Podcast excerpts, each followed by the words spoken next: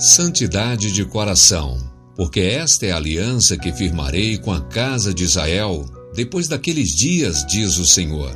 Na mente lhes imprimirei as minhas leis, também no coração lhes escrevereis. Eu serei o seu Deus e eles serão o meu povo.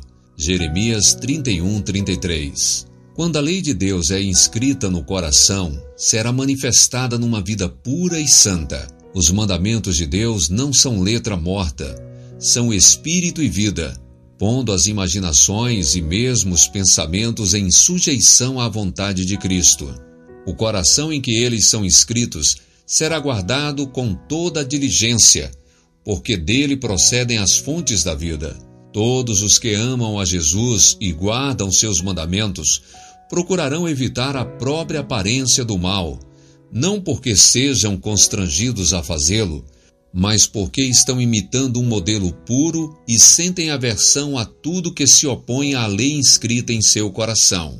Não se considerarão autossuficientes, mas sua confiança estará em Deus, o qual é o único que é capaz de livrá-los do pecado e da impureza. A atmosfera que os rodeia é pura. Eles não corromperão a sua própria alma ou a alma de outros seu prazer é praticar a justiça, amar a misericórdia e andar humildemente diante de Deus. O perigo que se acha perante os que vivem nestes últimos dias é a ausência de religião pura, a ausência de santidade de coração.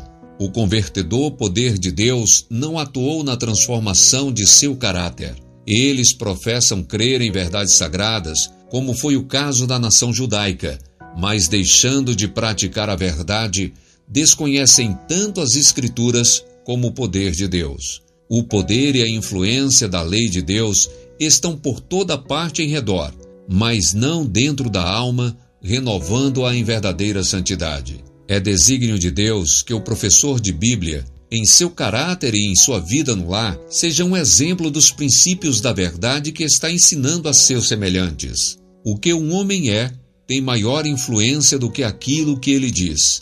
A vida serena, coerente e piedosa é uma carta viva, conhecida e lida por todos os homens. Um homem pode falar e escrever como um anjo, mas seus atos podem assemelhar-se aos de um demônio. O verdadeiro caráter não é algo moldado do exterior ou revestido, e sim algo que irradia de dentro se genuína bondade, pureza, mansidão, humildade e equidade habitam no coração, esse fato refletir-se-á no caráter, e semelhante caráter é cheio de poder. Ellen White, Este Dia com Deus, página 149.